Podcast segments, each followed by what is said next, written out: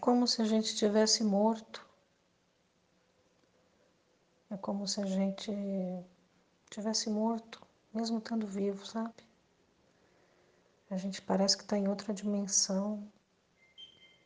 A gente está vivendo uma outra vida, uma vida que não pode ser vivida. A gente está vivendo aqui nesse limite. Está tudo acontecendo lá fora e a gente não pode participar. O dia está lindo, é, os animais estão correndo lá fora, estão vivendo e a gente está preso. É uma inversão, você percebe? Porque a gente não soube usar o nosso livre-arbítrio, a gente não soube aproveitar o que Deus deu de bom para a gente. A gente começou a destruir tudo. E agora a gente é obrigado a ficar enfiado dentro de casa. É isso que eu tô, tô sentindo, sabe? A gente não, não pode usufruir lá fora. A gente não pode ver as pessoas que a gente quer, a gente não pode abraçar as pessoas que a gente quer.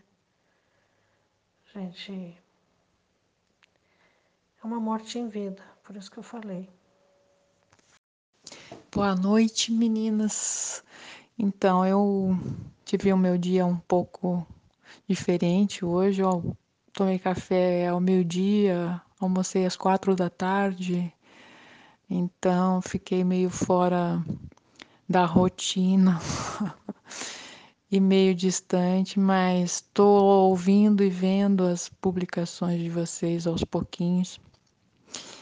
E vou falar um pouquinho sobre o teu áudio, Esther. Vou dividir aqui para não ficar muito pesado, tá bom? Vocês devem ter visto no Peixe Voador a última publicação, muito boa, o post é, da Patrícia Palumbo, e especialmente ela trouxe um texto sobre o desconforto que a gente está sentindo nesse, nessa pandemia, e é uma espécie de luto. E num tal de Scott Berlinato, é uma discussão de um outro grupo aí, depois eu vou passar o link para vocês que eu procurei e achei o texto. A Esther pode até ver em inglês. Mas é uma sensação que eu também venho sentindo e as pessoas mais sensíveis ainda, o Nelson, por exemplo, ele, é, ele é bem mais sensível. É o luto no ar, né? Pela pandemia, por tudo que está acontecendo. E no meu caso especificamente, por, pela recente morte da minha mãe, então estava é, até achando que é uma coisa é, pessoal, mas tem tudo a ver com, com tudo que está acontecendo no mundo também. É o mesmo sentimento, essa coisa da ruptura, é, das mudanças, de tudo que fica só na memória, do, de tudo que vai mudar e a insegurança que a gente sente também de e não saber quando que isso vai acabar, quando que vai voltar, quando que a gente vai poder se ver. Uma série de angústias, né? Mas a gente tem esse tempinho para parar, para pensar, eu acho isso precioso e para sentir. Sentir é importante, sentir, dar esse tempo, acolher esse sentimento, digerir esse sentimento. É passar por isso, eu acho que só nos amadurece. É como a Tânia falou do, no vídeo, me, me chamou bastante atenção então, essas suas palavras. Isso é envelhecer, eu acho que envelhecer com sabedoria também. Amadurecer essas coisas, digerir com calma, né? É, tentar se entender, se compreender. É, é triste, é, a gente não pode negar a tristeza é, por várias razões. Acho que vou ter que tomar uma água. É, vou dar uma pausa, gente. Mas o que é interessante também é a gente pensar que, de certa forma, é um luto também por essas pequenas mudanças que estão acontecendo na vida da gente essa, esse isolamento meio que forçado, como você disse, Esther, parece que a vida está lá fora e a gente está ilhado, isolado, e essas coisas nos dão a sensação de perda, né? É, essa sensação de que a vida está lá passando e a gente não está é, desfrutando. É só uma questão da gente olhar de uma forma diferente.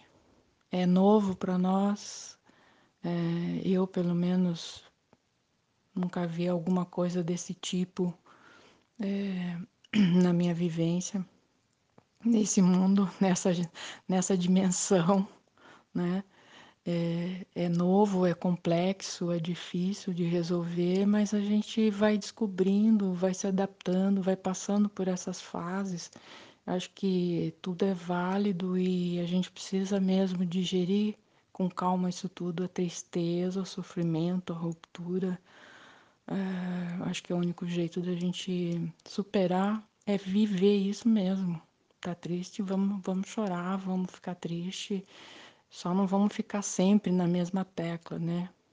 A gente vai passando. A gente passa da tristeza para aceitação, da aceitação para superação e assim vamos seguindo, né? Eu, antes de ouvir o teu áudio, me veio uma frase, um, um título, é, não sei porquê, mas é, me veio a expressão intermitências da morte. É, depois eu ouvi o seu áudio e, e o Intermitências da Morte é o livro do Saramago. Mas eu não li esse livro, não, nem conhecia a história, só o título. Então eu fui ver o resumo do Intermitências da Morte e é exatamente o contrário. É uma situação em que num determinado país a morte resolve não mais atacar. Então ninguém morre. É o contrário do que a gente está vivendo agora. E Curiosamente, é até interessante você pensar, isso me fez lembrar também de outra, outro, outro escritor que, que romanceou a imortalidade, que foi a Simone de Beauvoir. É, em Todos os Homens São Mortais. É um livro que eu, que eu gosto muito e é um livro que te faz pensar de maneira reversa. Se ninguém morresse, se ela cita, na verdade, no, no, no, livro dela, é um personagem que não morre, que ele é imortal. Então, as, as, todas as é, dificuldades de você vivenciar perdas, ver pessoas morrendo sempre, você continuando, você tendo que recomeçar é, tudo de novo, outra outra outra vida, mas sendo você mesmo sempre em várias outras vidas. É interessante você ter uma visão mais ampla disso e começar a relacionar as coisas. É, às vezes a gente fica muito só de um lado, é normal a gente se apegar a uma situação e sofrer com ela só sem ampliar essa visão para outras coisas.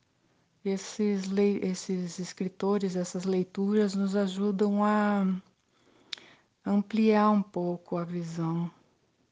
Mas de qualquer forma, é importante ficar triste, é importante sentir esse momento, é importante a gente reavaliar, né?